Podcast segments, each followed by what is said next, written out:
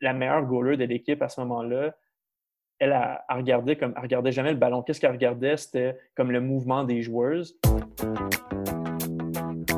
Bienvenue à Temps d'arrêt avec Coach Frank, le podcast idéal pour rester à l'affût des connaissances de pointe et des avancées scientifiques dans le monde du coaching professionnel. Voici votre animateur, Coach Frank. Bonjour messieurs, bonjour mesdames, bienvenue à un autre épisode de Temps d'arrêt. Euh, je suis encore une fois vraiment content d'être avec vous aujourd'hui, euh, plus particulièrement parce qu'on lance la première d'une série de six entrevues. Et on commence avec une conversation avec Jonathan Lanier, qui est un candidat au doctorat en psychologie sportive à l'Université d'Ottawa.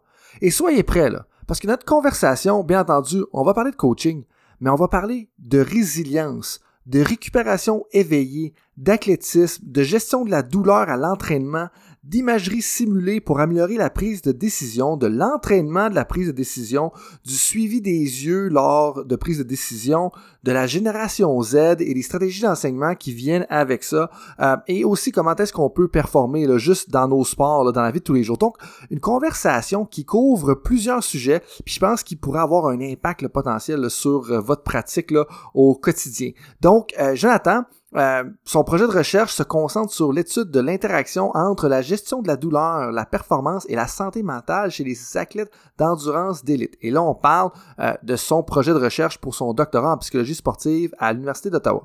Il a aussi obtenu son diplôme en kinésiologie de l'Université de Montréal. Euh, il travaille particulièrement en psychologie sportive avec des athlètes universitaires ainsi que des athlètes de niveau provincial, national et même de niveau international dans diverses disciplines sportives. Par exemple, l'athlétisme, le triathlon, le basketball, le football, le hockey et le volleyball. Euh, Jonathan, c'est un ancien athlète de cross-country, d'athlétisme, de baseball et de football. Euh, et il a également été entraîneur de cross-country et d'athlétisme pendant six ans. Et c'est vraiment intéressant quand on a la perspective d'un académique qui a aussi été un athlète, mais qui a aussi coaché à différents niveaux et coaché un sport pendant une bonne période de temps. Donc, je vous invite tout le monde à euh, vous délecter de cette entrevue avec euh, Jonathan Lanier qui couvre plusieurs sujets qui, je suis convaincu, va avoir un impact concret sur votre coaching ou sur votre vie de haute performance. Donc, bonne écoute et bon podcast. Jonathan, bienvenue à Temps d'arrêt. Merci, euh, merci d'être là. Merci de prendre un peu de temps aussi en pleine collecte de données pour euh, euh, venir passer du temps avec, avec moi puis jaser un peu de coaching. Mm-hmm, ça me fait le, plus grand plaisir, puis c'est tout un privilège que tu m'accordes. Ouais, fait que ça fait un bout depuis notre, notre rencontre à l'université, depuis qu'on s'est vu. Comment ça va, toi, depuis le début de la pandémie, puis la transition à, la vie en ligne avec la préparation mentale, avec tout ça, ça doit quand même être un défi? Mm-hmm, mm-hmm. Euh, donc, au début, c'est certain qu'il y a eu beaucoup de défis euh, liés à la COVID, dans le sens où les, il a fallu que, mettons, j'ai offert beaucoup de support aux différents clubs, euh, différentes équipes avec qui je travaillais, parce que c'était une situation exceptionnelle. Puis pour tout le monde, tant les entraîneurs que les athlètes, que le, personnel de soutien intégré, c'est quelque chose qui est nouveau. donc, tout le monde a dû s'adapter. Moi aussi, j'ai dû m'adapter. C'est certain aussi que certains clubs ont perdu des ressources liées à cette, euh, mésaventure, si on veut. Euh, donc, bien évidemment, moi, j'ai aussi perdu potentiellement des potentiels contrats. mais je dirais que dans l'ensemble, ça s'est très bien passé. j'ai dû lire différentes choses, comme on va dire surtout sur la résilience, parce qu'on s'entend que la COVID, c'est vraiment un scénario idéal pour développer la résilience. Puis, même au niveau, euh, je suis chanceux parce que déjà, avant que la COVID survienne, je ferais déjà mes services en ligne. Donc, euh, faire des rencontres en ligne, c'est quelque chose que je faisais déjà. Faire des workshops en ligne également, c'est quelque chose que je faisais déjà. Donc, euh, la transition s'est quand même bien passée. je dirais que même encore aujourd'hui, on est rendu au mois d'août. de mon côté, je ne suis pas encore à l'aise d'aller offrir des ateliers en personne, donc je vais continuer un peu à faire ça en ligne. Oui, ben c'est normal aussi. je veux dire, il y a tellement de choses à prendre en considération. Il y a tellement de comportements des gens que tu ne sais pas parce que tu ne les connais pas en tant que tel. Euh, mais si on laisse un peu le côté COVID de côté, tu, me parlais de la résilience il y a deux secondes, puis c'est tellement quelque chose d'important parce qu'il y a comme une partie que tu aurais l'impression, du moins, moi qui n'ai pas un spécialiste de la psychologie sportive en, tant que tel, comme il y, a un côté qui est quand même inné un petit peu, que tu aurais l'impression qu'il y a des gens, c'est comme, OK, les gens sont vraiment résilients, puis il y en a que c'est incroyable à quel point ils sont, tu sais. Puis je pense que euh, peu importe la situation familiale qu'on a, la, pandémie, là, ça a quand même euh, testé notre résilience individuelle. Puis moi, il y a des bouts que c'était difficile, là, puis tu es comme, OK, là, j'ai envie de continuer à travailler, puis je veux aider les gens, mais c'est sûr qu'il y a des journées, qui, puis des semaines qui étaient un peu plus difficiles. Mais là, tu parlais de résilience. Euh, juste peut-être comme, qu'est-ce que tu veux dire par résilience? C'est quoi pour toi la résilience? Euh, la résilience, pour moi, c'est. Euh, en fait, je pourrais donner différentes réponses à ça parce que je connais aussi, on va dire, la définition plus. Euh, ben, ben donne-moi différentes réponses dans ce cas-là, c'est bien plus intéressant. La, une réponse peut-être qui est plus liée à la, recherche, c'est d'être capable de, de, maintenir son fonctionnement. Puis quand je dis fonctionnement, c'est tant sa santé mentale que sa performance dans des contextes où est-ce que la pression et l'adversité sont élevées. Donc ça, ça serait peut-être plus une définition théorique. Puis moi, ma, définition peut-être personnelle serait aussi liée à ça d'une certaine façon, mais je pense que, tu sais, oui, beaucoup, plusieurs personnes vont dire que la résilience, c'est, mettons, l'habileté de se relever quand on vit des, des enjeux ou des défis, etc. Mais je pense que c'est vraiment l'habileté à, à être capable de performer euh, à son plein potentiel, malgré peut-être les embûches qui sont, qui sont mises devant nous, comme si c'est l'adversité, encore une fois, qu'on peut vivre. Donc, s'adapter. Je dirais que ça devient. Pardon, je m'excuse, je sais que tu allais, allais, parler, mais juste résumer ça entre euh, en disant que c'est l'habileté à être agile dans des contextes.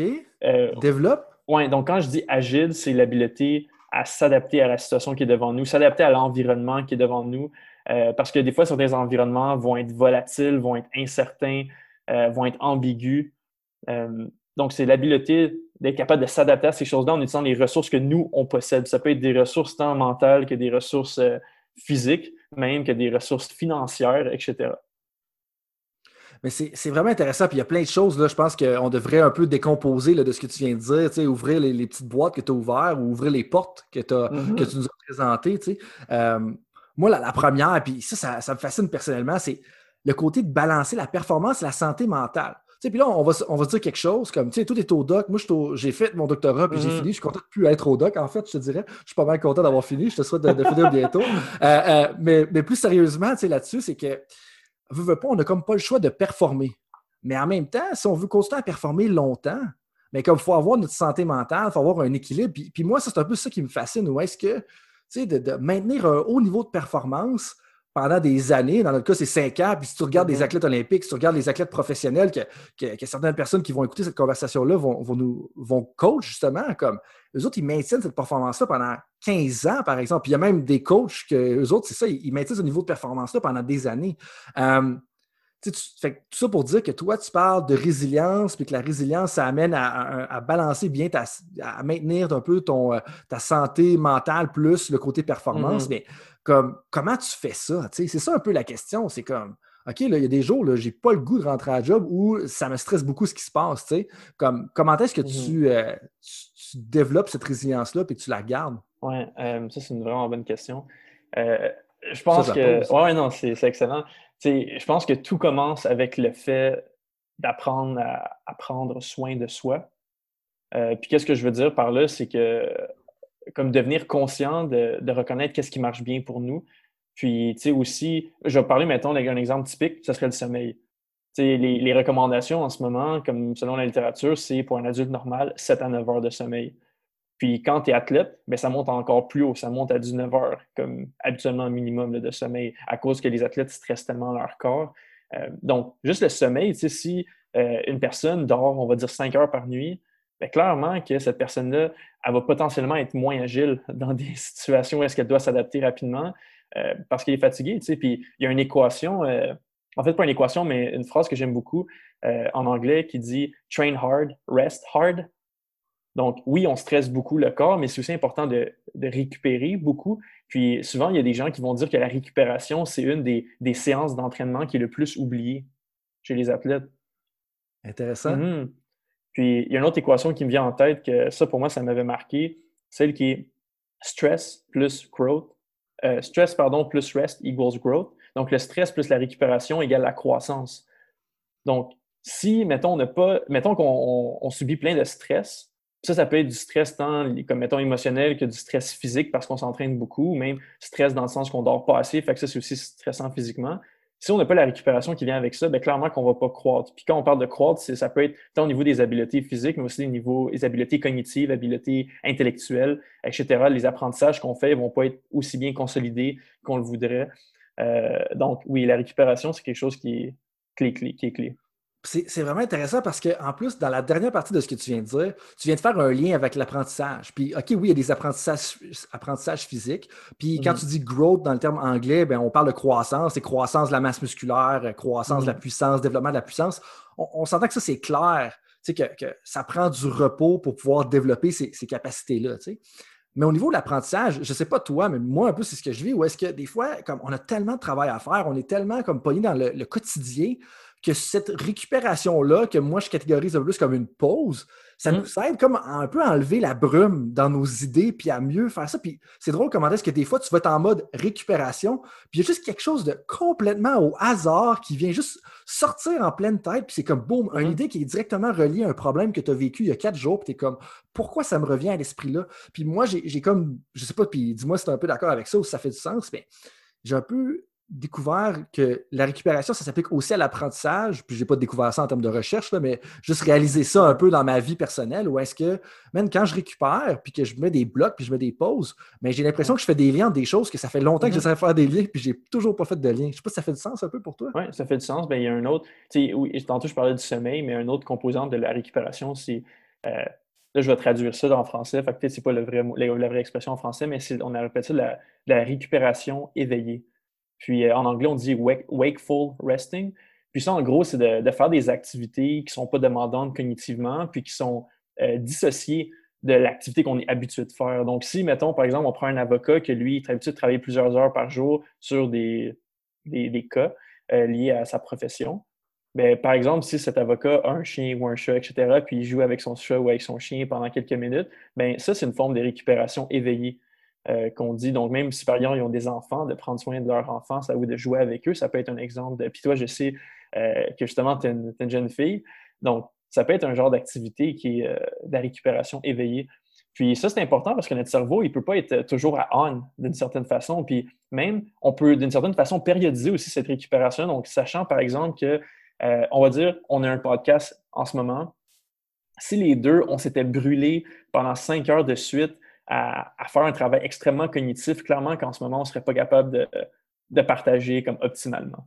Ben, tu serais encore surpris parce que nos conversations, habituellement, comme, sont quand même assez engageantes. On est capable de s'en sortir dans des bons contextes, mais, mais je comprends ce que tu veux dire. Puis c'est vrai, tu en bout de ligne, c'est pas à cause qu'on n'est pas fatigué physiquement qu'on n'est pas fatigué un peu mentalement. C'est un peu ce que je retiens euh, de ce que tu veux dire, tu.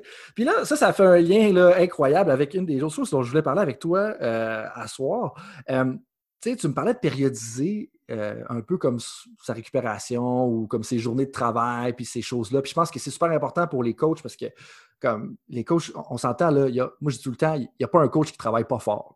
Comme j'ai rarement rencontré un coach que lui, c'est parce qu'il ne mettait pas assez d'heures dans le bureau. Parce que souvent, les coachs qui ne mettent pas assez d'heures, ils se font filtrer de jour au départ. Puis s'ils se rendent à un certain niveau, là, ils sont dédiés à la cause. Puis ça, il n'y a jamais personne qui va me faire dire le contraire. Comme les coachs sont clairement dévoués avec ça, c'est je pense que ce commentaire-là de périodisation de ta propre vie personnelle ou de ton travail devient quand même important. Euh, mais toi, tu as quand même un, élément particulier à ta vie. parce que tu fais ton doc en psychologie sportive, tu es un consultant en performance mentale, mais tu as un baccalauréat en kinésiologie. Puis souvent, les gens qui font de la consultation performance mentale, à moins que je me trompe, partent souvent d'un background qui est plus psychologique ou autre. Mais le point avec ça, comme, comment tu en arrives à partir de la kinésiologie, on parle de sciences de l'entraînement, puis tout ça, versus un peu plus un aspect counseling, préparation mentale, psychologie sportive? Hmm. Donc, est-ce que ta question, c'est savoir un peu mon cheminement, comment j'ai cheminé, ou comment une personne typique? Ton cheminement est, intéressant, c'est pour ça que tu es là aujourd'hui. Mais c'est plus comment est-ce que tu en es arrivé de OK, je suis en kin, puis là, d'un coup, je développe un intérêt pour la préparation mentale puis la psychologie. C'est plus de où est-ce que tu es venu chercher cet intérêt-là? Oui, donc la, euh, donc ça, c'est une excellente question. Euh, moi, j'ai été entraîneur en athlétisme et en cross-country pendant six ans. Puis, euh, pendant que j'étais au bac en dans le fond, à l'Université de Montréal, j'étais coach. Puis, l'affaire que j'aimais le plus d'être entraîneur, c'était l'interaction humaine avec les gens. C'était le fait de, quand je pouvais voir dans les yeux des athlètes qui avaient peur de réaliser quelque chose. Puis là, je vais reprendre un exemple, mettons, au saut en, euh, en hauteur en athlétisme. Souvent, plus la barre monte, plus les athlètes, quand ils approchent de leur barre, qui est, vraiment comme leur record personnel, si on veut, ben il y en a qui commencent à avoir peur. Puis j'aimais ça, pouvoir être là pour les aider dans ces moments-là. Puis ça a été un peu mes premiers contacts avec ça. Puis à, l'Université de Montréal, euh, dans ma première année de bac, j'ai eu la chance euh, d'être enseigné par Wayne Halliwell. Puis Wayne, c'est un grand nom comme de, la préparation mentale au Canada. Puis lui, c'est vraiment lui qui a, éveillé cette flamme en moi. parce qu'il parlait comme de plein d'histoires, comme aux Jeux olympiques, etc., avec des athlètes comme des gros noms qu'on connaît. Puis, je vais dire ça comme ça, mais moi, ça me faisait saliver. Quand j'étais assis en classe, j'étais comme, waouh, comme moi, c'est ça que je veux faire plus tard. Puis, peut-être deux ans plus tard, euh, j'ai rencontré une autre personne qui travaille en, préparation mentale qui s'appelle Véronique Richard. Puis, elle, elle est vraiment venue euh, consolider mon intérêt pour euh, cette profession. Puis, avec elle, comme j'ai fait pendant un été au complet à l'INS, qui est l'Institut national du sport, j'ai fait des projets de recherche appliqués en psychologie du sport. Puis, ça, c'est ça a été vraiment exceptionnel, une expérience exceptionnelle. Puis après ça, ben, c'est là que j'ai décidé de faire le saut pour venir à l'Université d'Ottawa faire ma maîtrise parce que euh, ben, l'Université d'Ottawa, c'est la seule université au Canada qui offre un programme professionnel pour devenir consultant en performance mentale. Puis c'est de là aussi que tous les gros noms de la préparation mentale viennent. Donc, euh, c'était facile pour moi de dire que j'allais venir ici. Ben, puis ça, je veux dire, euh, aux préparations mentales, puis aussi, je veux dire, du coaching. Là, euh, les gens, ils vont, ils vont découvrir un lien entre les six premiers invités. ils, ont, ils, ont, tout un lien indirect, ou de près ou de loin, avec l'Université d'Ottawa, parce que c'est incroyable les noms qui ont passé là. Puis des fois, c'est comme, on, voudrait sortir d'autres personnes au Canada qui accomplissent des grandes choses, des universités. Puis il y en a d'autres, don't get me wrong, je veux dire, il y en a plein, mais il y en a quand même beaucoup qui sortent de l'Université d'Ottawa dû à en partie parce qu'il y a tellement eu de, gros chercheurs dans les années 90. Euh, si je pense à John Salmela puis des choses ça, que, comme ça. Puis quand on pense à des gros noms comme Wade Gilbert qui viennent aussi d'ici, puis euh, ben, l'Université d'Ottawa, puis c'est un peu là qu'on s'est rencontrés. Euh, avant d'aller un petit peu plus dans ton parcours avec Wayne Alwell puis Véronique Richard, justement, parce que j'ai un peu de questions sur, sur tes travaux dans ce coin-là. J'aimerais ça que tu m'en dises un peu plus sur ton premier contact avec le sport. Comme, parce que là, on s'entend, comme on, est des maniaques de sport, toi puis moi. Tu as joué comme au baseball, au flag football, tu as fait de l'athlétisme. Euh, euh, je pense que tu as fait badminton aussi, est-ce que je me trompe? Du cross-country. Euh, cross-country, excuse-moi. OK, tu as fait plusieurs sports, j'en ai fait plusieurs. Comme C'est lequel le premier sport qui t'a attaché? Puis qu'est-ce que tu trouvais de particulier et de fascinant par rapport à ça? Oh là là. Le premier sport qui m'a attaché. une réponse que je pourrais dire, comme mettons comme ça, c'est que je me considère comme un. J'ai été pendant longtemps un athlète multisport. Euh, donc, je faisais plusieurs sports à l'année longue. Puis au début, je pense peut-être pas que comme j'aimais le sport, mais c'est plus mon père qui m'avait comme inscrit au baseball notamment et au hockey. Donc, je jouais au baseball l'été, puis je jouais au hockey l'hiver, puis c'était mon combo que j'ai fait euh, pendant quelques années. Euh, puis après ça, ben, là, j'ai intégré comme j'ai notamment aussi joué au soccer. Puis là, au secondaire, je faisais juste je faisais du cross-country, d'athlétisme, flag foot, puis baseball à chaque année. Mais mon sport, on va dire, principal, que, j'ai un gros sentiment d'attachement, c'est vraiment l'athlétisme, puis dans le fond, la course à pied, la course d'endurance. Euh, puis, je pense que, mettons, si je pour parler de ce sport-là en particulier, parce que les autres, je ne suis pas certain vraiment qu'est-ce qui, qu'est-ce qui m'attirait. je pense, je pense que j'aimais être avec des gens, j'aimais comme parler avec eux, etc. Mais en lien surtout avec les sports individuels, euh, surtout d'endurance, qu'est-ce que j'aime? Ça va paraître bizarre, mais j'aime souffrir. J'aime, j'aime me faire j'aime me faire mal à moi-même, en guillemets, ça paraît vraiment bizarre ce que je dis, mais intérieurement, dans le sens que moi, les sports, mettons, de contact, euh, je veux rien savoir de ça. Comme je veux pas faire du sport de contact. Ça me dérangeait pas de travailler avec des sports de contact, mais le faire moi-même, je voudrais pas me faire plaquer. tu as du respect pour ça quand même, j'espère. Oui, ben oui, clairement. Clairement. Puis l'affaire, Parce qu'il y a beaucoup de personnes qui ne seraient pas contentes de ce genre de commentaires comme oui, ça. Oui, oui, oui. Donc, je tiens à dire, j'aimerais travailler avec les, gens qui font des sports de contact, mais c'est juste moi en tant que personne. Mettons, jouer au rugby puis me faire ramasser par d'autres gars. Euh, là, je sais que vous ne me voyez pas personne, mais moi, je suis un, coureur. Donc, j'ai une, petite shape, puis je me ferais ramasser pas mal, puis ça ne ferait pas du bien. Donc, en gros, pour revenir à l'aventure de la course, c'est juste, je pense que la course, c'est une métaphore de la vie. C'est, comme il faut constamment se dépasser, on va vivre de l'adversité, ça, ça, va être difficile, ça va être fatigant, mais comme on continue tout le temps, puis je sais pas, comme en ce moment, je fais aussi beaucoup de courses, puis je pense que c'est une, belle métaphore de la vie, puis ça m'a appris à toujours me dépasser, puis je pense que ça, s'est reflété aussi sur aujourd'hui, comme là, je suis au doctorat, toi, tu as fait un doctorat, comme c'est des valeurs que j'ai gardées, puis que, que je vais continuer de, conserver avec le temps. La, valeur de travail acharné, puis dans le sens que si on veut atteindre nos objectifs, euh, comme, je veux dire, on a bien beau dire qu'il faut bien travailler, mais à la base, je pense qu'il faut travailler fort. Comme moi, je pense que ce qui est important, on dit tout le temps hard work pays off. Mais je pense que la première chose à apprendre pour les athlètes, pour les athlètes de haut niveau, c'est de travailler fort, travailler dur, puis le cas de se pousser. Mais une fois qu'ils ont appris à travailler fort, là, il faut que tu travailles intelligemment. D'où là le travail acharné, mais il faut quand même être intelligent dans le travail. À un moment donné, c'est pas vrai que juste faire des séries de squats de plus, ça va amener plus de résultats. Et le lien avec euh, ce, que, un peu ce que tu viens de dire et les séries de squats, c'est que je te contredirais dans le sens que je pense qu'il y a beaucoup de liens à faire entre l'athlétisme, la course, aimer souffrir, puis le football, par exemple. Pourquoi je te parle du football? C'est que les coachs de football, puis les joueurs, ben, ben, en fait, les joueurs vont pas un peu s'entraîner que les coachs, malgré qu'il y a certains coachs que je vois, certains dans la région de Québec, là, que c'est clairement pas, leur condition physique est clairement en excellente condition. Euh, mais le point que je veux dire avec ça, c'est que la quantité d'heures que tu dois passer dans la salle d'entraînement, qui pour moi est un sport individuel, même si tu le pratiques dans un environnement collectif. Et puis, je te dirais, quand tu fais un programme d'entraînement de 10 séries de squats de 10 répétitions avec deux plates de sa barre, trois plates de sa barre, comme sérieusement, ça commence à être une gestion de la douleur assez élevée parce que c'est pas vrai qu'il faut que tu arrêtes justement quand tu commences à avoir mal. On s'entend que comme tu vas faire tes 10 répétitions, puis rendu à ta sixième série, tu as mal à ta troisième répétition, mais il faut quand même que tu te rendes à ta dixième parce que tu es encore en sous-maximal. Puis c'est là que je pense que ce que tu fais hein, ou, ce que tu parlais en termes de gestion de la douleur, euh, comme ça s'applique quand même à plus que juste des sports individuels slash d'endurance. En tout cas, du moins, ça, c'est ma, perception à moi. Euh, et puis, euh, justement, comme qu'est-ce que tu aurais comme qu'est-ce qui est important, justement, quand on parle de, gestion de la douleur puis d'amener les athlètes, parce qu'un bout de ligne, en bout ou jusqu'à un certain point, les coachs, des fois, il faut pousser un athlète justement à, persévérer à travers la douleur, mais à un moment donné, il y a un côté qui c'est plus sain aussi. Il, y a, comme plein de choses à explorer, je trouve, dans le côté gestion de la douleur à l'entraînement. Mm-hmm, mm-hmm. Non, c'est un, très bon point. Puis je pense que la nuance que tu apportes est excellente. Là. Euh, il y avait, euh, je pense que c'est dans le temps, là, il disait No pain, no gain, no Spain. Ça, c'est un slogan pour les Olympiques en Espagne. Puis comme, OK, le, ah, no Spain dans le sens que le pays n'aura pas de victoire, genre, ou quelque chose comme ça? Ben, c'est que tu pas aux Jeux Olympiques en Espagne. Comme... Ah, OK. Puis, tu sais, est-ce que c'est vrai? Clairement pas. Comme c'est une mentalité qui est toxique, ça, d'une certaine façon, et destructrice, là, si je pourrais dire. C'est un peu des années 90, début 2000. On, est on est rendu loin de là dans l'entraînement au niveau, ben, dans le sens que moi, je l'ai vécu à certains endroits, mais comme là, en entraînement, c'est plus juste no pain, no gain. Comme hard work pays off, à un moment donné, il faut travailler intelligemment. Je pense que le sport d'un haut niveau, c'est rendu là maintenant. C'est même plus une question. Exact. Puis d'où là l'importance de la variable de récupération.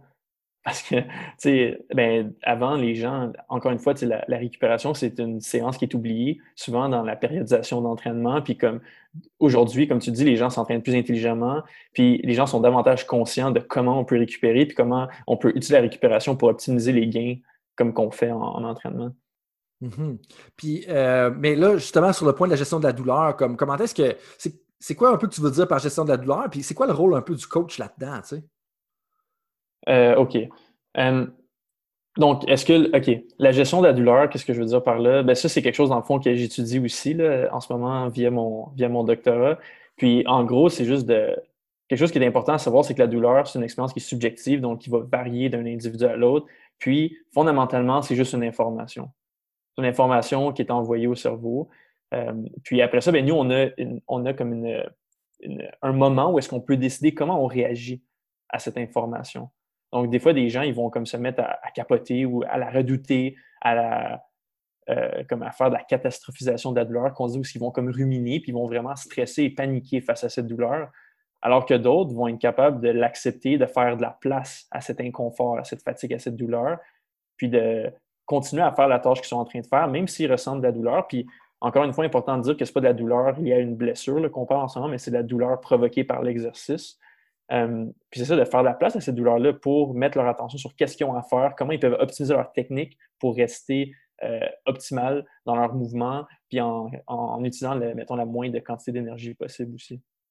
Ah, c'est vraiment intéressant. Puis honnêtement, ça, moi, c'est un aspect que, que j'admire de ta personnalité puis de ce que tu fais un petit peu, c'est que je trouve que tu as une approche humaine à la préparation mentale, mais tu es quand même conscient du sport d'élite. Puis des fois, on, entend parler de santé mentale, puis on est comme, mais là, un peu, il faut quand même se pousser dans un environnement de performance. Puis je pense que les deux sont définitivement compatibles, sans nécessairement aller dans, cette direction-là, mais, mais c'est ce qu'on sent un peu dans ce que tu viens de me dire. Ou est-ce que, comme, il faut quand même le on va vivre la douleur si on essaie de s'entraîner pour atteindre des sommets qui n'ont jamais été égalés, mais il y a de moyen de le faire, puis il faut quand même gérer ça un petit peu. Euh, puis justement, tu y as fait allusion un petit peu il y a quelques secondes. Euh, peut-être qu'on peut commencer par ta thèse de doctorat. Peux-tu m'en dire un petit peu plus sur ta, recherche? Parce que je pense que ça fait partie un peu de tes travaux, justement, comme tu disais. Oui, donc euh, en gros, il y a comme deux, gros, deux grosses parties là, à mon doctorat. La, la première partie de mon doctorat, c'était surtout lié au fait de euh, de, mieux comprendre comment les athlètes euh, d'équipe nationale seniors dans certains sports de haute intensité en endurance font pour gérer la douleur en entraînement puis en compétition. Euh, j'ai fait des entrevues avec eux pour vraiment dresser un peu un portrait de quel genre de stratégie ils utilisent pendant leur entraînement et en compétition.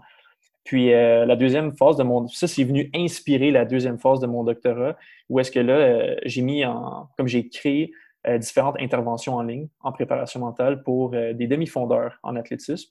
Puis j'ai recruté des gens de partout au Canada. Il y avait une soixantaine d'athlètes qui ont participé. Puis, euh, dans le fond, le but de ces interventions-là, c'était de créer des interventions qui pouvaient avoir le plus d'impact possible sur leur capacité à gérer la douleur en entraînement et en compétition, mais aussi sur la préservation de leur santé mentale liée à, à leur sport. Puis, ouais, puis c'est ça. Donc, c'est vraiment sur la santé mentale. Puis également, la variable de performance que j'ai oublié. J'ai oublié parce que, bien évidemment, la COVID euh, a pitché une petite curveball là, au projet. Donc, euh, ça, ça on ne pourra pas malheureusement l'évaluer tant que ça. Mais en gros, c'était ça. C'était vraiment de, comprendre comment les gens, comment, mettons, l'élite en ce moment canadienne fait pour gérer la douleur euh, provoquée par l'exercice. Puis après ça, créer des interventions pour aider les athlètes à ce niveau-là, mais aussi au niveau de la santé mentale. Mm-hmm comment est-ce que l'élite canadienne gère cette douleur-là? Parce que j'imagine dans des demi-fondeurs, on parle de quel genre de distance? Euh, donc, demi-fondeur, moi, c'était. Donc, OK, ça va dépendre de sport en sport, mais moi, les gens que j'ai interviewés, c'était des nageurs, des athlètes en canot-kayak de vitesse, puis des demi-fondeurs en athlétisme. En natation, on parle de 200 mètres à 400 mètres. Euh, en canot-kayak de vitesse, c'est du 500 à du 1000 mètres. Puis euh, en athlétisme, on parle de 800 à 1500 mètres. Ah, 800 mètres, c'est un petit peu dégueulasse comme distance. Là. Comme le 400 mètres, c'est aussi un petit peu dégueulasse. Là, mais on est juste à la fin du système lactique. Euh, puis même là, ça, puis là, je suis un petit peu à, court là, pour euh, déterminer c'est quoi les distances puis la durée des autres disciplines. Mais on est entre les, systèmes. Puis là, dès qu'on est, qu'on est entre les systèmes, là, ça commence à être tellement souffrant puis tout ça. Euh, fait que je te lance ma question justement, comment est-ce qu'ils font pour gérer cette douleur-là, ces athlètes-là? Mais là, OK, ben, il pourrait y avoir différentes réponses à ça. Euh, je te dirais qu'en ce moment, je suis encore dans l'analyse de mes résultats, mais de qu'est-ce que je me souviens, c'est que les. On a une primeur, c'est parfait. Oui, primeur. Les athlètes utilisent tant des stratégies en préparation à leur compétition ou entraînement, tant pendant leur événement et tant post-entraînement, compétition. Euh, c'est des stratégies avant, des exemples, ça peut être par exemple l'imagerie, où est-ce que les gens euh, vont utiliser leurs différents sens pour recréer une expérience, mettons, de fin de course, ou un segment dans la course qu'ils savent qu'ils vont vivre beaucoup de douleur, puis s'imaginer réagir de la façon qu'ils veulent réagir. Donc, puis même aussi au niveau comportemental, c'est quoi les actions qu'ils veulent commettre pendant ce moment-là? Est-ce qu'ils veulent être extrêmement tendus? Est-ce qu'ils veulent être détendus? Est-ce qu'ils veulent se battre contre cette douleur? Est-ce qu'ils veulent l'accepter, lui faire de la place, etc.? Donc, euh, il y a différentes stratégies liées à ça, puis aussi des stratégies au niveau motivationnel où est-ce que les gens vont identifier pourquoi est-ce qu'ils sont en train de faire ça? Parce que ça, c'est vraiment important dans les sports qui font mal. Euh, parce que plus on, plus on, mettons, on est dans une course, euh, plus on avance dans cette course, plus inconsciemment on devient motivé à ralentir ou à arrêter. Donc, si on est capable de reconnecter avec le pourquoi on est en train de faire ça, euh, ben là, ça devient plus facile justement de, de, garder notre pace, garder notre rythme, etc. Sinon, des stratégies pendant que les athlètes utilisent, euh, il y a, mettons, du discours interne motivationnel qu'on appelle. Donc, c'est un exemple, c'est de, dans le fond, c'est de se motiver, mais aussi de se parler au-dessus. Ça, c'est important parce qu'il y a une différence entre le fait de se parler au je versus le tu. Donc, de se dire, mettons, tu es capable, euh, continue, etc. Euh, ça a été démontré dans des articles scientifiques comme quoi que c'est plus efficace au niveau de la performance que se parler au je. Comme je suis capable, je vais faire ça, peu importe. donc, ça, c'est un des exemples qui me vient en tête rapidement comme ça. Puis sinon, ben, un autre exemple qui est ultra euh, comme pertinent, c'est de segmenter l'effort. Donc, tu sais, un athlète, je ne sais pas, là, qui court une course de 10 km, mais au lieu de, voir ça comme un 10 km au complet, bien, de segmenter ça, mettons, par tranche d'un kilomètre. Puis pour chaque un kilomètre, il y a une mission spécifique qu'il veut accomplir. Puis il pourrait même identifier des mots-clés ou des sensations que l'athlète veut vivre dans chacun des segments. Puis après ça, au lieu de se rappeler une quantité phénoménale d'informations pendant sa course, ben, l'athlète peut simplement se rappeler, mettons, euh, deux mots-clés qui seraient, par exemple, pousse puis engage-toi ou comme.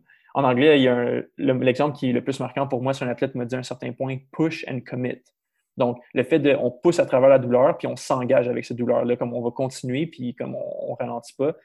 Donc, ça, c'est des exemples euh, comme ça. Puis, peut-être pour finir ma petite parenthèse sur ça, euh, mettons des exemples post-événement, donc post-entraînement, post-compétition. Euh, plusieurs athlètes vont avoir un journal d'entraînement où est-ce qu'ils vont, après leur, après leur événement, ils vont juste prendre le temps de réfléchir à comme qu'est-ce qui s'est passé, puis comme ça a été quoi les bons coups, moins bons coups, puis les stratégies qu'ils ont utilisées, puis voir, mettons, si on parle de gestion de douleur notamment, comme quelles stratégies ont été bénéfiques, puis comment, mettons, je pourrais améliorer l'usage de cette stratégie, c'est quoi les modifications que je peux faire pour une future compétition, etc. Donc, c'est quelque chose qui, qui est comme un cycle dans le fond. On prépare des stratégies avant la situation, pendant, on exécute certaines stratégies, puis après ça, on, fait des réflexions sur celles-ci, on s'adapte et hop, on recommence le cycle pour le prochain événement. Vraiment intéressant. C'est un bon, euh, survol. Puis je pense que c'était quand même très clair. Hein. On a le pré, on a le pendant, on a le poste, un peu comme la nutrition autour de l'entraînement.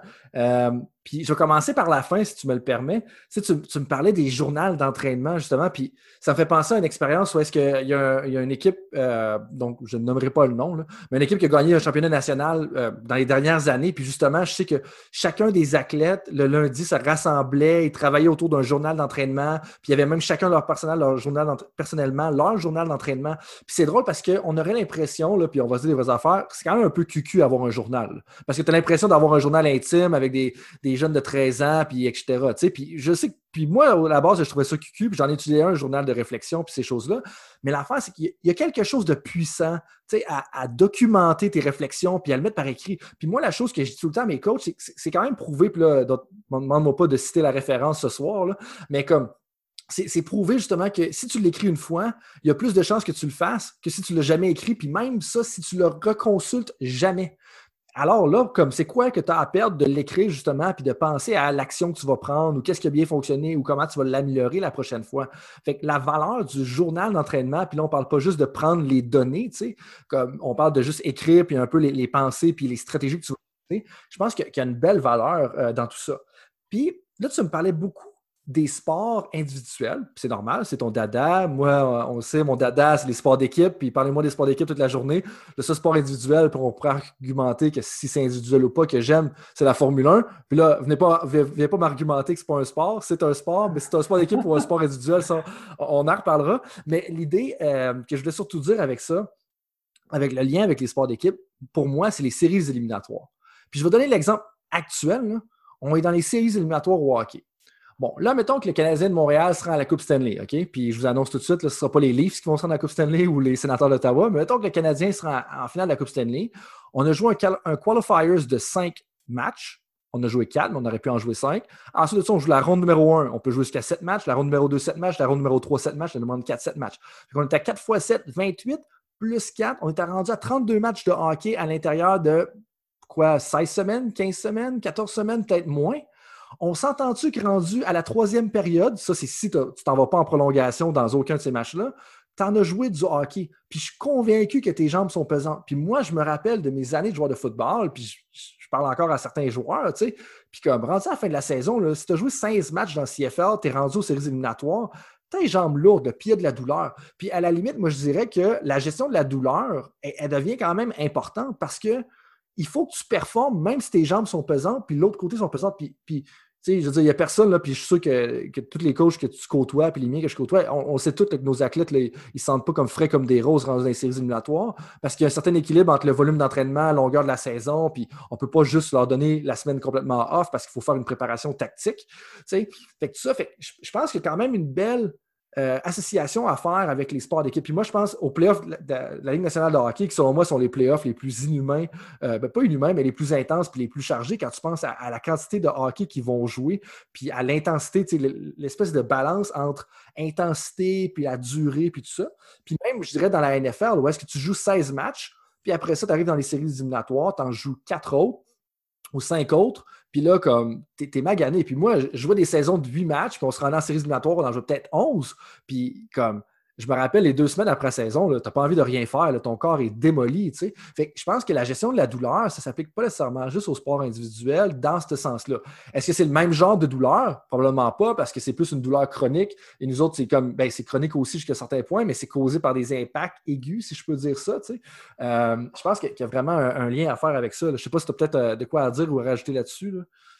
Oui, ben, je pense qu'est-ce qui est intéressant, c'est je pense qu'en ce moment, une des, une des stratégies plus euh, promu, là, on dire, au niveau de la gestion de l'heure, c'est en lien avec le mindfulness puis l'habileté de d'accepter comme sans jugement les sensations qu'on ressent, puis après ça, de diriger notre attention sur la tâche qui est à accomplir. Puis je pense que l'exemple que tu as nommé, comme quoi que les, les, les, joueurs des, différentes, euh, des différents sports que tu as nommés, ben, ça devient intense à un certain point. Et puis comme si les athlètes utilisent trop de leur énergie sur le fait de combattre mentalement cette douleur-là, puis cette fatigue, puis comme juste d'y penser constamment, puis de ruminer, etc., ben, mettons que c'est comme 30% 20% même juste un 15% Si le joueur sur le terrain est à 85% de ses capacités versus 100% ça va clairement faire une différence au bout du compte. Donc, l'habileté à comme reconnaître qu'on vit ça, mais après ça, de juste laisser de la place à cette sensation, puis de diriger notre attention sur qu'est-ce que moi j'ai à faire, mettons, sur ce chip-là sur la glace, qu'est-ce que j'ai à faire sur ce prochain jeu-là, comme c'est le, le, deuxième jeu d'une lancée sur un terrain de football, etc. Comme c'est quoi la chose, mon rôle que j'ai à faire dans l'équipe. Puis quand les indices sont capables de faire ça, de mettre ces sensations inconfortables de côté, ben c'est là que la magie opère.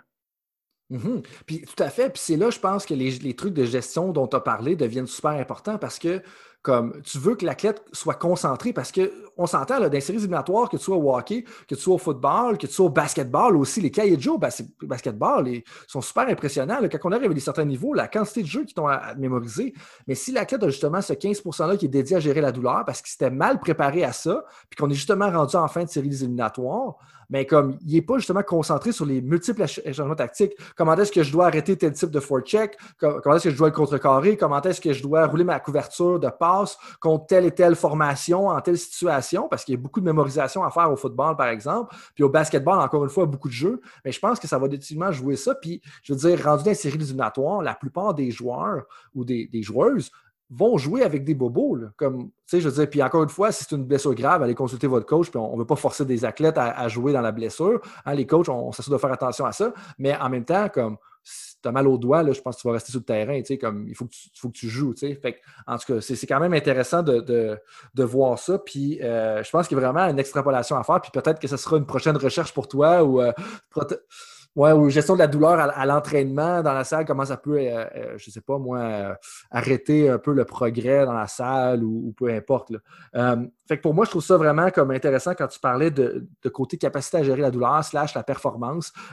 parce que, puis en même temps, il y a un aspect de santé mentale aussi. Tu ne veux pas pousser au point que comme si tu as pas mal, tu n'es pas en train de t'améliorer. C'est pas ça qu'on dit non plus. C'est que je pense qu'il y a un appel qu'il faut éduquer peut-être nos athlètes à bien la gérer. Puis c'est peut-être le rôle justement qu'un préparateur mental peut jouer. Je ne sais pas si c'est d'accord avec ça.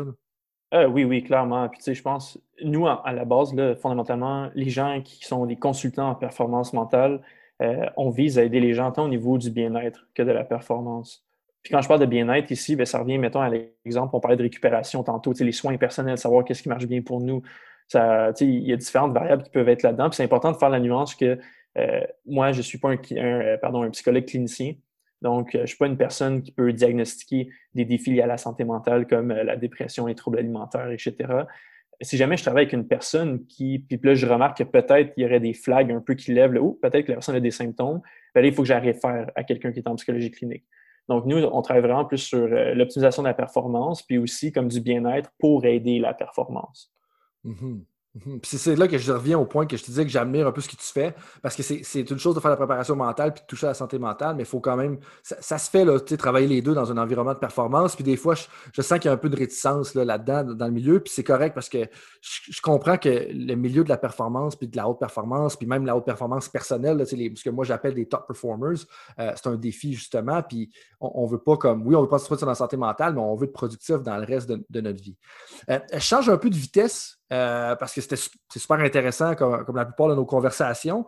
Euh, mais là, je vais te lire un peu une citation d'un article ou d'une présentation que, auquel tu as contribué. Puis j'aimerais ça que tu me réenchérisses, puis tu me parles un petit peu des détails. Puis ça fait un lien avec, tu mentionnais tantôt que tu as fait des travaux, euh, si je ne m'abuse, avec Véronique Richard, euh, qui est une docteure en psychologie sportive, je pense qu'on peut dire ça comme ça, qui est très reconnue, qui va d'ailleurs faire primeur, euh, partie de notre liste d'invités du deuxième format Time Out. donc, le Time Out 2020, il va en avoir une deuxième édition, puis elle va être une invitée de cette, de, cette conférence-là. Hein, aux gens qui n'ont pas assisté à la première, ça, pourrait être super intéressant. donc, dans une des présentations que tu as publiées avec Véronique Richard et Jean Fournier en 2016, euh, vous avez mentionné la chose suivante. L'objectif de l'étude était de mettre en place un programme de formation perceptuelle par vidéo de 14 semaines pour aider trois gardiens de but de l'équipe nationale canadienne de water polo à améliorer leur temps de prise de décision et leur précision tout en suivant leur stratégie visuelle. Donc, on veut améliorer la rapidité des décisions puis s'assurer qu'ils prennent la bonne décision. Les résultats montrent une diminution de 0,23 secondes du temps de réaction pour un athlète. Enfin, la précision des décisions s'est améliorée de 15% en moyenne. Donc, on a accéléré les décisions et en plus d'accélérer les décisions, ils prennent plus de bonnes décisions. Là, moi, je connais des centaines de personnes qui veulent absolument savoir c'est quoi les secrets derrière tout ça. Puis, en plus des stratégies visuelles, les résultats mettent en évidence la nécessité de prendre en compte un certain nombre d'éléments pour la mise en place d'un entraînement perceptif basé sur, le vidéo, sur la vidéo telle que la structure et la perspective de la vidéo. Mais là, je suis dans la traduction francophone. Donc, on va arrêter là, puis je pense que tu vas me, tu vas me le traduire de la bonne façon. Euh, parce que, bien entendu, c'est un article puis une, présentation qui était publiée en anglais. Euh, je, fais les, je fais la traduction pour servir nos, euh, nos, nos intervenants francophones. Hein. Je pense que ça doit se rendre à eux. Fait que là, là qu'est-ce que tu te souviens de ça? Puis qu'est-ce que ça veut dire un peu tout ce que je viens de lire? Oui, ben en gros, qu'est-ce que je me souviens, mettons, porter pour mettre des mots là, sur cette, puis peut-être même compter un peu une histoire liée à tout ça. Là. C'était avec l'équipe féminine de Waterpolo canadienne. Puis en gros, comment ça fonctionnait, c'est qu'on avait créé euh, comme différents clips où est-ce que, mettons, des situations de jeu. Où est-ce que, euh, mettons, il y, avait, y avait une situation. En fait, OK, je vais, je recommencer mon histoire. Là. En gros, l'athlète était dans l'eau, puis il y avait une caméra à l'extérieur de la piscine. Une caméra, pardon, un gros écran de télévision qui était positionné devant elle. Donc, l'athlète était dans la piscine avec son but puis tout. Puis, sur le bord de la piscine, il y avait comme un écran, euh, c'est un écran plat monté sur une structure. Puis là, elle voyait des images. Puis les vidéos, en gros, c'est des situations de jeu.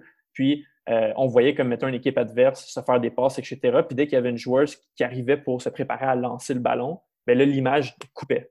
Puis là, l'athlète devait réagir le plus vite possible, mais aussi répondre comme de la bonne façon. Donc, si, mettons, le tir s'en va en haut à droite, il fallait qu'elle se lance en haut à droite le plus rapidement possible. Donc, les athlètes étaient évalués tant sur leur rapidité, mais aussi, euh, là, j'ai juste le mot en anglais, là, mais accuracy, le, précision. La précision, je te trois fois. merci. précision. La, précision de, de, leur réponse. Puis, ils ont été entraînés, comme c'est ça, pendant plusieurs semaines avec tout ceci. Euh, puis ça, c'était, parce que c'était vraiment, vraiment intéressant. Puis même moi, je me souviens que quand on a fait cette, cette expérience-là, les athlètes, euh, ils ont fait aussi un test hors de la piscine qui portait des lunettes. Ces lunettes-là permettaient euh, d'analyser un peu où est-ce que leur regard se pose quand ils regardent la vidéo. Donc, de suivre un peu leur, ouais, je veux dire leur regard. Le mot en anglais, c'est gaze, mais leur regard. Puis c'était vraiment intéressant de voir les différentes stratégies donc, que les goalers utilisaient. Donc, moi, je me souviens que ça m'avait marqué la meilleure goaler de l'équipe à ce moment-là, elle, a, regardé comme, elle regardait jamais le ballon. Qu'est-ce qu'elle regardait? C'était comme le mouvement des joueurs, comment ils se positionnaient par rapport aux autres joueurs. Donc, on parle des attaquantes qui veulent marquer dans son but à elle. Puis, à chaque fois, mettons qu'une joueuse faisait une passe à un autre joueur, elle, revenait vers le milieu euh, où est-ce qu'il y avait les défenseuses et d'autres attaquantes devant elle pour voir comment eux étaient positionnés puis se retourner à la prochaine joueuse. Donc, elle ne suivait pas le ballon. Elle, elle suivait vraiment le positionnement des joueuses, la façon qu'ils bougent leur corps pour lire cette information-là puis être capable de prendre des meilleures décisions. Alors que quand on regardait, mettons, la, la, qui était la numéro 3 sur l'équipe, elle, littéralement, elle suivait le ballon. Le ballon est dans la main de la joueuse en haut à droite, elle était là-dessus. Là, le ballon est lancé, son regard suivait le ballon. Wow, c'est tellement intéressant. Parce que, puis en bout c'est logique parce que si tu suis le ballon, tu es en retard sur où est-ce que l'action s'en va. Fait que si jamais il y a trois, quatre passes, puis là, on peut faire des liens directs avec le hockey. S'il y a des tirs sur réception, tu, vas être en retard sur ton tir de réception. Tu n'as pas vu qu'il y avait justement qu'il y avait deux attaquants qui descendaient. Puis là, c'est un petit peu moins rapide. On s'entend au water polo parce que ça peut plus. Euh, fait que ça continue. Fait que, ah ouais, hein. Ouais, puis, super intéressant. je me souviens aussi que, en, mettons, à cause que la goaler numéro un utilise cette stratégie de, de lire plus comme comment le jeu. Euh, comment le jeu unfold, comment le jeu va, va Évolue. évoluer. Merci. Euh, Un des défauts de l'Université d'Ottawa, là, pour Ouais. les gens qui ne le savaient pas, c'est qu'on devient un petit peu franglais Ouais, le on devient franglais, ouais. Puis c'est ça, qui était fou parce qu'elle savait exactement où est-ce que le ballon allait aller. Comme le ballon était même pas sorti de la main d'une joueuse, qu'elle avait vu comment les joueuses étaient placées, comment la défensive était placée, puis comme l'attaque également. Puis là, elle savait où est-ce que le ballon s'en allait, puis elle arrivait avant que le ballon arrivait. Comme son regard arrivait sur la joueuse avant que le ballon arrivait à la joueuse. C'est ça, alors que l'autre, c'était pas du tout le cas. Puis euh, ça, ça a été vraiment un, un beau projet. C'était vraiment le fun. Puis euh, c'est une très belle expérience de mon côté d'avoir participé à ça. Uh-huh. Puis, comment est-ce que tu penses que ça peut se transférer justement comme on pense au, basketball, on pense au hockey, on pense au football, on pense au soccer.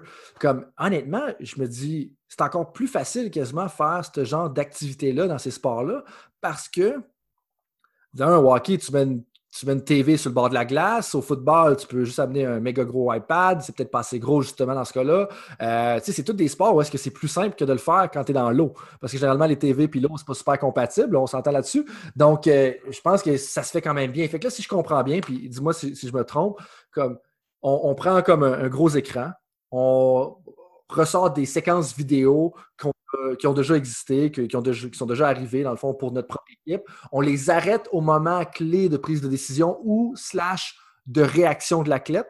Puis là, on laisse l'athlète faire physiquement son habileté. Oui, exact. Exact. Puis là, après ça, ben, le but, c'est. Puis l'affaire aussi, c'est que comme nous, on sait, parce que tu sais, avant que l'image comme nous, on sait c'est quoi la conséquence. on sait où est-ce que le ballon est allé, où est-ce que la rondelle est allée. Donc après ça, c'est facile d'évaluer si l'athlète a pris la bonne décision ou non. Puis après ça, ben, au niveau du temps de réaction, euh, l'affaire, qu'est-ce qui est plaisant, c'est que, pas que c'est comme de l'imagerie, mais c'est que ça permet d'exposer l'athlète à beaucoup plus de prises de décision sans le taxer physiquement comme autant.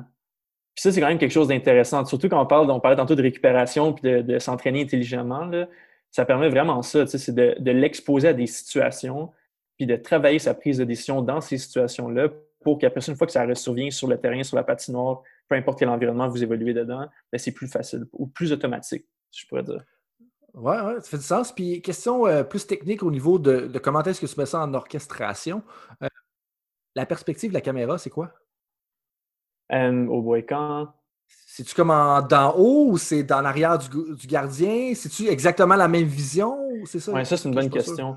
Euh, je sais que quand on l'a fait avec euh, l'équipe de water polo, c'était un peu comme si on avait la, la piscine en large devant nous, puis que nous, on était, on va dire, au milieu de cette piscine-là, mais en haut, puis qu'on avait une vue de haut, puis qu'on filmait comme la piscine, mais on, a- on avait, mettons, à droite le but d'une équipe, puis à gauche le but de l'autre équipe. Mais là, on était spots, on était comme euh, focusé sur juste la zone, mettons, où l'action arrivait. Mhm. En bon français, on appelle ça le wide angle. Euh, fait que si tu parles, ouais, parles, mettons, à des coachs de football, c'est de ça qu'ils vont te parler, l'angle large, donc le wide angle, le sideline angle, tu pourrais l'appeler comme ça aussi. Puis ça, c'est encore plus intéressant parce que là, ça devient, à mon avis, plus facile à implanter. Parce que là, si, exemple, ça avait il avait absolument fallu que ce soit une espèce de caméra en la première personne, qui soit à l'arrière, ça devient un petit peu difficile. Mais ce qui est intéressant, c'est que tu utilises un angle de vue qui n'est pas l'angle de vue de l'athlète, mais juste parce qu'il voit la situation, il va arriver puis il va quand même mieux le faire. Parce que là, après ça, moi, je vois les retombées. Bon, gardien de but au hockey, gardien de but au soccer. Je pense que ça, le lien est assez direct à faire. Mais après ça, moi, je vois corps arrière.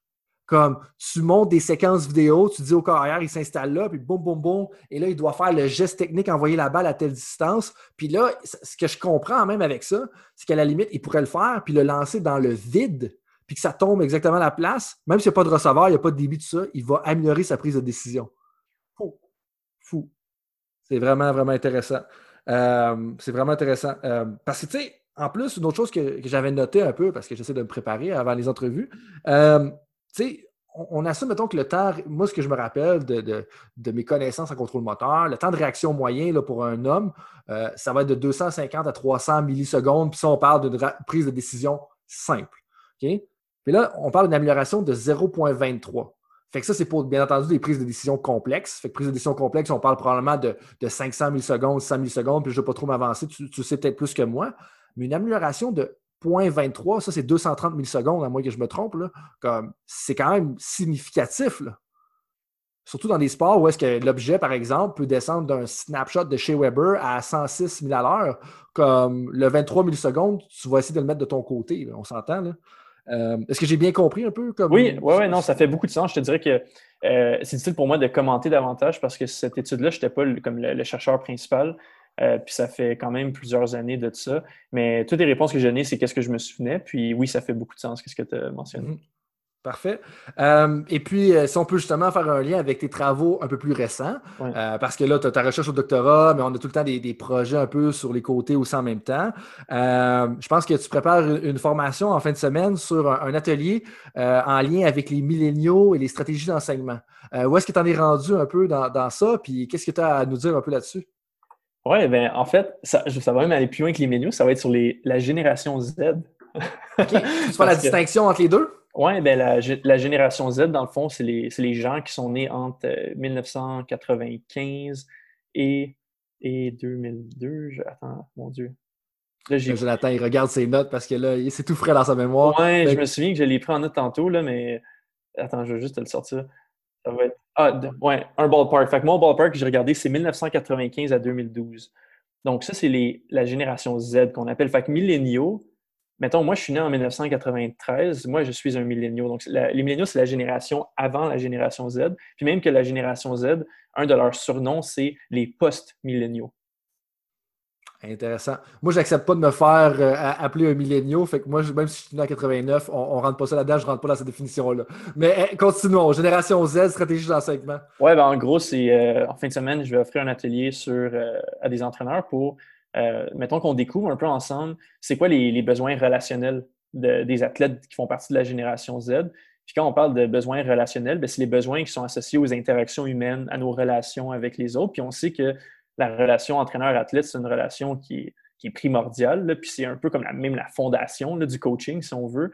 Euh, donc, ça va être ensemble de découvrir c'est quoi leur. En fait, de découvrir c'est quoi les caractéristiques de la génération Z, mais aussi découvrir c'est quoi leurs besoins relationnels. Puis ensemble, on va voir euh, comment est-ce qu'on peut mettre en place des stratégies qui vont euh, favoriser, si on veut, le fait de, répondre à ces besoins relationnels pour optimiser la performance? Parce qu'on sait que quand on répond à ces besoins relationnels de la génération Z, c'est euh, facilitateur à l'augmentation de la performance.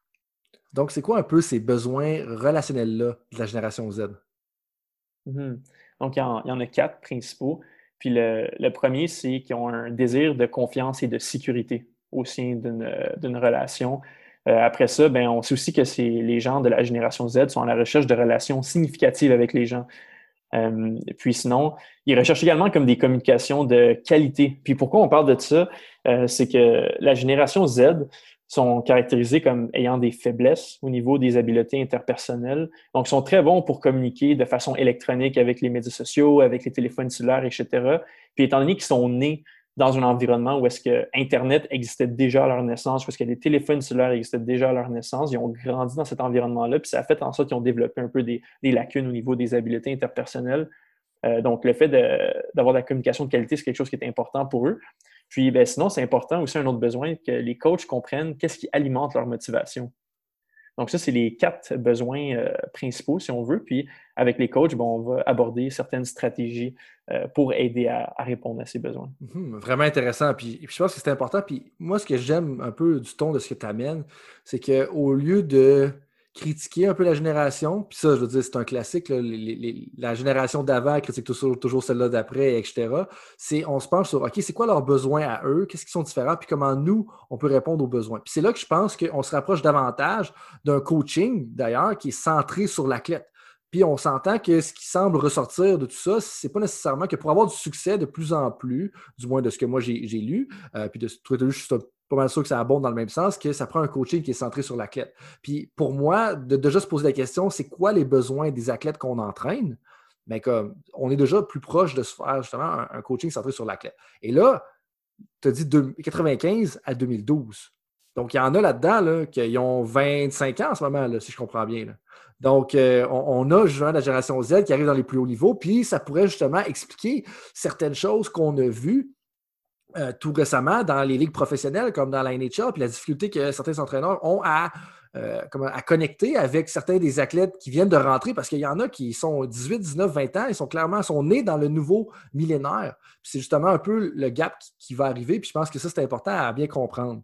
Euh, dernière question un peu plus sur tes travaux, puis après ça, on, va enchaîner un peu plus vers les, les, questions rapides, les questions éclairs. la dernière, c'est une de tes dernières présentations s'intitule Comparaison des effets de l'autorégulation en ligne et une intervention de pleine conscience lequel améliore le plus la performance, la catastrophisation de la douleur et la santé mentale des athlètes d'endurance. Bien entendu, c'est une traduction libre de Dr. Frank d'un titre anglophone. Euh, dans quelle direction ça s'en va, ça? Puis est-ce que tu as des résultats préliminaires à, nous partager? Euh, ben, oui, je pourrais ben, brièvement, comme ça, l'analyse de données n'a pas encore été faite concrètement, mais qu'est-ce que je peux m'avancer en disant que euh, la COVID euh, est malheureuse pour plusieurs raisons. Euh, puis de mon côté, au niveau de ma recherche, c'est un facteur comme qui vient grandement biaiser ma recherche. Donc, en ce moment, qu'est-ce qu'on voit? C'est un peu comme si les interventions avaient eu aucun effet d'une certaine façon. Mais ça, ça peut s'expliquer par vraiment comme plusieurs facteurs. Entre les deux, moi, je peux, je peux dire que statistiquement, mettons, il n'existe pas de différence significative pour le moment de ce que j'ai vu. Mais là, je vais essayer un peu de jouer avec les données puis voir si je ne peux pas faire ressortir d'autres choses. Cependant, euh, quand je regarde, mettons, quand on parle juste de moyenne, de choses comme ça, des, statistiques, on dit qui sont plus descriptives, comme euh, euh, je fais des graphiques puis je peux voir des évolutions de scores, etc. là, c'est possible de voir que, comme les deux interventions ont eu des effets, mais des effets différents sur des variables différentes. Puis encore une fois, comme au niveau de la douleur, le mindfulness, c'est quelque chose qui ressort comme étant quelque chose d'efficace. Euh, puis sinon, ça, c'est des résultats qui sont très, très préliminaires. Euh, comment je vais analyser mes résultats? Je vais, j'ai donné des questionnaires aux athlètes. Donc là, je vais avoir des chiffres, mais je, vais, je suis aussi pardon, en train de faire des entrevues avec, avec certains d'entre eux. Donc, je vais trianguler tant qu'est-ce que les athlètes m'ont dit dans leur entrevue, donc des, des opinions sur les, les effets que l'intervention a eu sur eux, mais aussi les données provenant des questionnaires. Donc, ça va être intéressant de, de voir tout ça. Ben, on a bien hâte d'être au courant de ça, puis j'espère que tu vas trouver une façon de nous partager ou peut-être que ce sera pour une ronde 2 justement de, venir sur le, podcast. Euh, fait que là, avant justement de rentrer dans les questions éclairs, j'avais oublié, je veux faire un petit peu retour sur les grands concepts que tu as soulevés dans, notre conversation euh, parce qu'on on, s'est quand même promené, super intéressant, super riche, puis des fois, ça fait quand même beaucoup d'informations à digérer, puis je pense qu'il faut rester pratique, puis des fois faire une synthèse pour bien être capable de, l'appliquer. Euh, du moins, c'est une des stratégies que j'utilise pour moi, fait que moi j'ai figuré ça va être utile pour les autres, ça va peut-être même utile pour toi.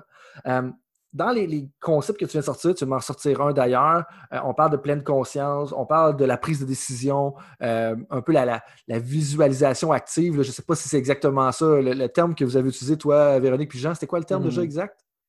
je, ben, on a, c'est pas vraiment lié à l'imagerie, mais c'est plus le fait de prendre des prises de décision. C'est d'entraîner la prise de décision en créant comme des simulations, des situations artificielles, si on veut. Ouais.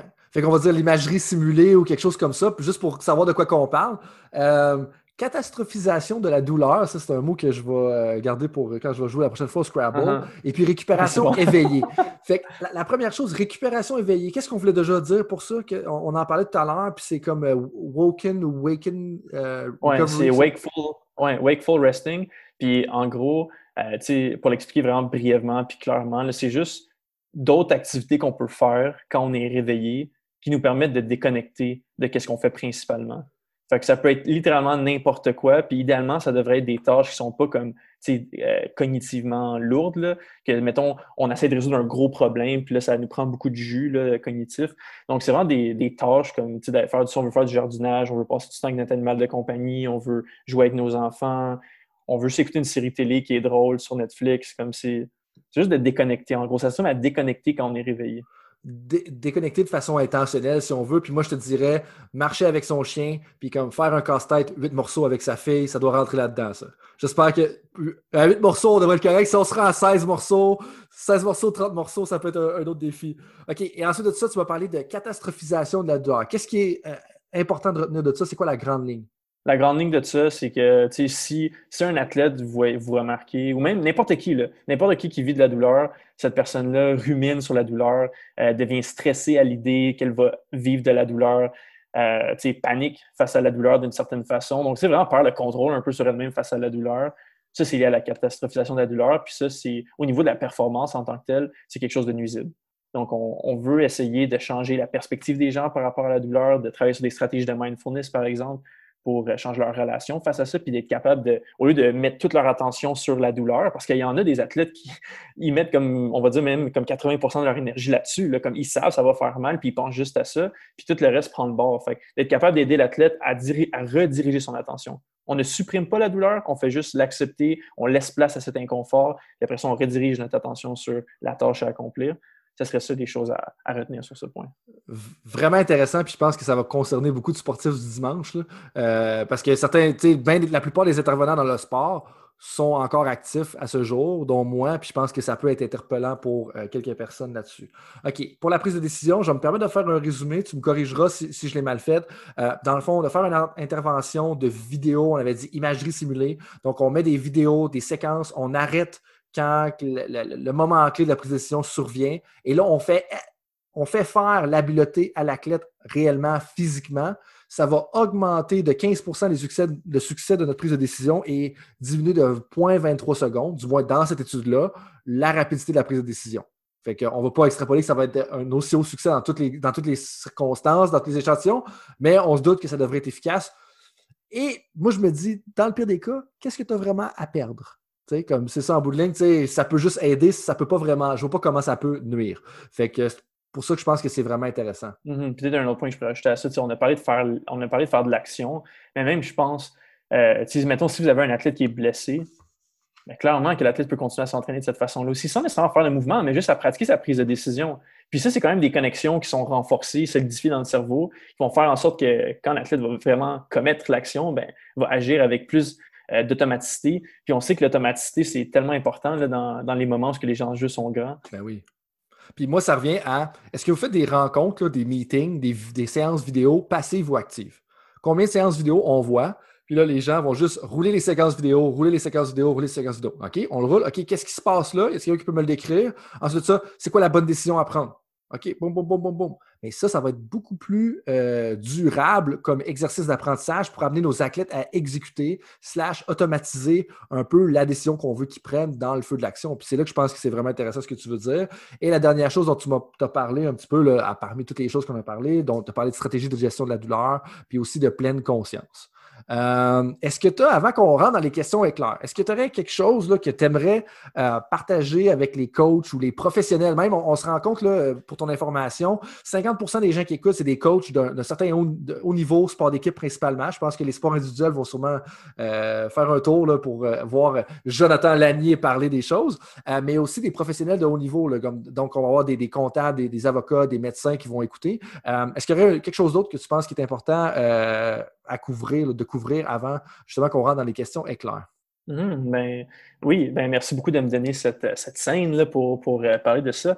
Euh, je pense qu'un point important à réaliser pour tout le monde, peu importe c'est quoi votre rôle dans la société, peu importe ce que vous faites, euh, la préparation mentale, c'est bon pour tout le monde. Ça peut vraiment permettre de venir maximiser votre potentiel, peu importe la tâche que vous faites, peu importe la tâche que vous faites, parce qu'au bout du compte, tout le monde performe peu importe c'est quoi votre rôle dans la société, là, vous performez. Même si vous êtes, même si vous êtes juste un parent, puis je ne veux pas dire juste, là, mais même si vous êtes en tant que parent, on performe. En tant que quand on est professionnel, on performe, donc on performe partout. Euh, donc, qu'est-ce que j'ai goût de vous dire, c'est euh, soyez pas fermés à l'idée de, de vous euh, de juste de lire, de, lire davantage sur qu'est-ce que la préparation mentale, de peut-être même faire signe à différents consultants en performance mentale.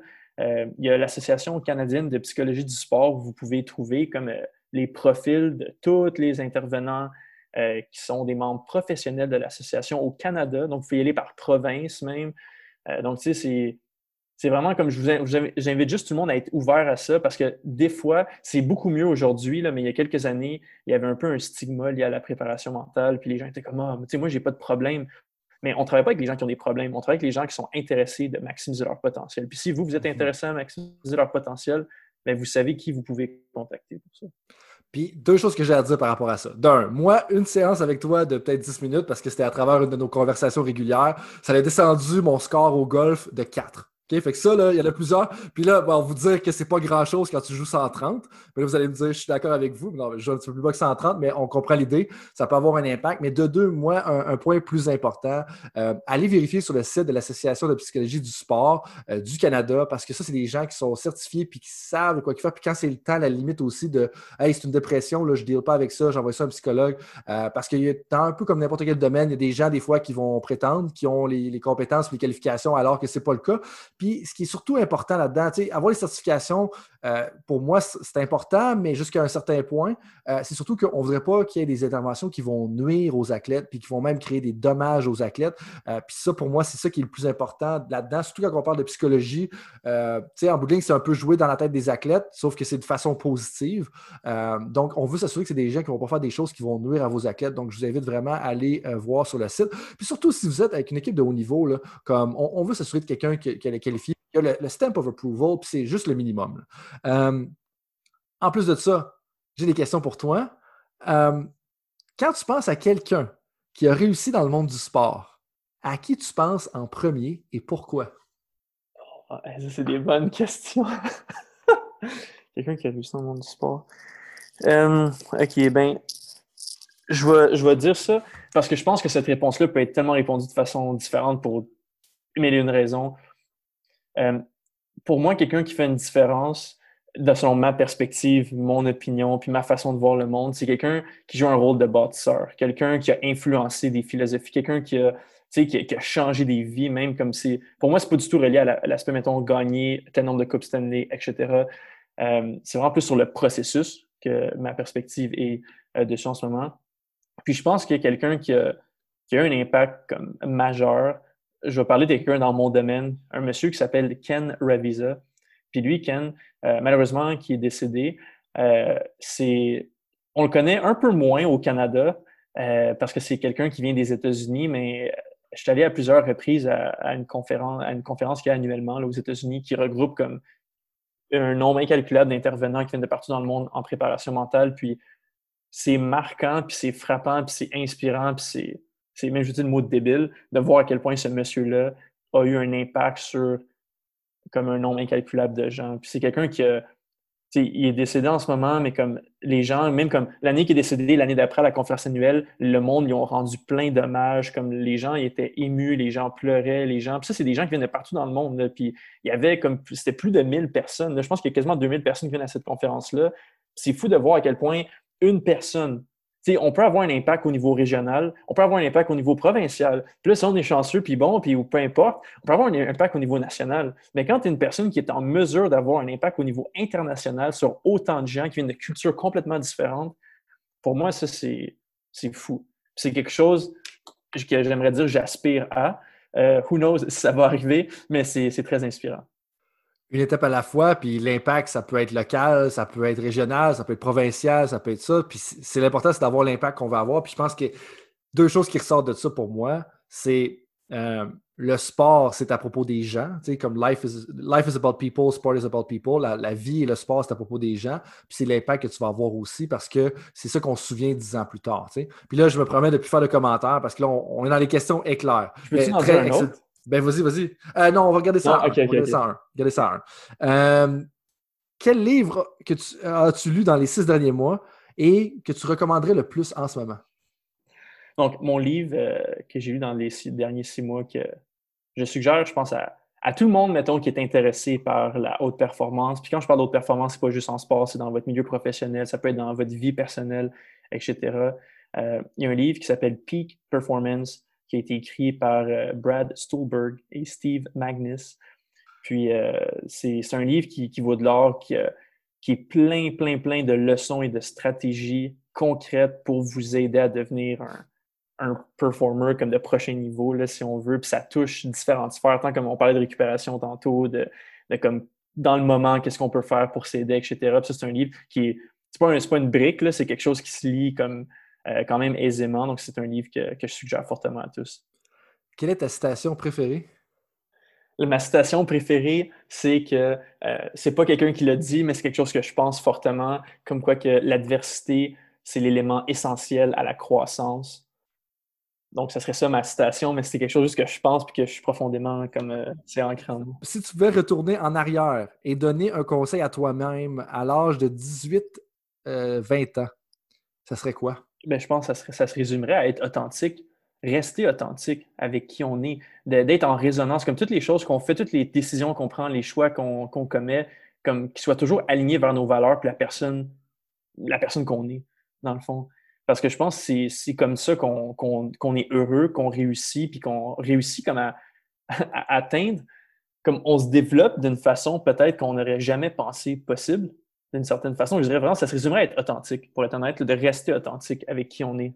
Puis que dans le haut niveau, des fois, ça se perd un petit peu, dans le sens que certains gens vont vouloir monter les échelles rapidement, puis pour collaborer avec des gens, des organisations euh, d'autres performances, des clubs de soccer professionnels en Angleterre, des clubs, le comité olympique américain, euh, des gens en Australie, tu sais, comme moi, puis là, c'est des noms que je fais juste dropper comme ça, mais on se rend compte que les gens qui ont du succès, souvent, ils sont aussi restés authentiques, puis que les gens qui sont un petit peu faunis, puis qui ont des mauvaises intentions, ben, on va le voir, les gens le voient rapidement, fait que j'encouragerais tout le monde à être authentique, justement, puis euh, des fois, je, comprends qu'il y a des pressions externes, euh, mais toujours le rester, ça devient super important, puis que la carrière va progresser quand même. Qu'est-ce qui te rend le plus fier dans ta carrière et où tes contributions jusqu'à maintenant? Euh, je pense que qu'est-ce qui me rend le, plus fier dans ma carrière et mes contributions à ce jour? Je crois que, tu sais, ça, ça revient, je vais faire un lien un peu avec mon, ancien euh, passé de coach. Euh, quelque, chose qui, quelque chose que j'adorais, c'est voir la flamme dans les yeux des athlètes quand ils réussissaient comme une performance qui les surprenait, ou comme un record personnel, ou etc. quelque chose vraiment qui, wow, comme j'ai réussi à atteindre ça. Puis je pense que ma plus grande fierté, puis je vais vous dire un peu même comme oui, on se fait payer pour les services qu'on offre, mais moi, ma, plus belle forme de paiement, je pense, c'est quand je suis capable de voir cette, lumière-là dans les yeux des gens, puis cette flamme-là de dire comme aïe, j'ai réussi, puis comme on a réussi, ou même j'ai réussi, peu importe, mais c'est quand, les gens sont capables de, vraiment de réaliser des choses qu'ils ne pensaient pas possibles parfois. Puis je résumerai ma réponse à qu'est-ce qui me rend le plus fier, c'est la flamme que je vois dans les yeux des gens lorsqu'ils réussissent. Ça, c'est qu'est-ce qui me rend le plus fier. Super. Euh, inspirant. Comment est-ce que les auditeurs peuvent te rejoindre?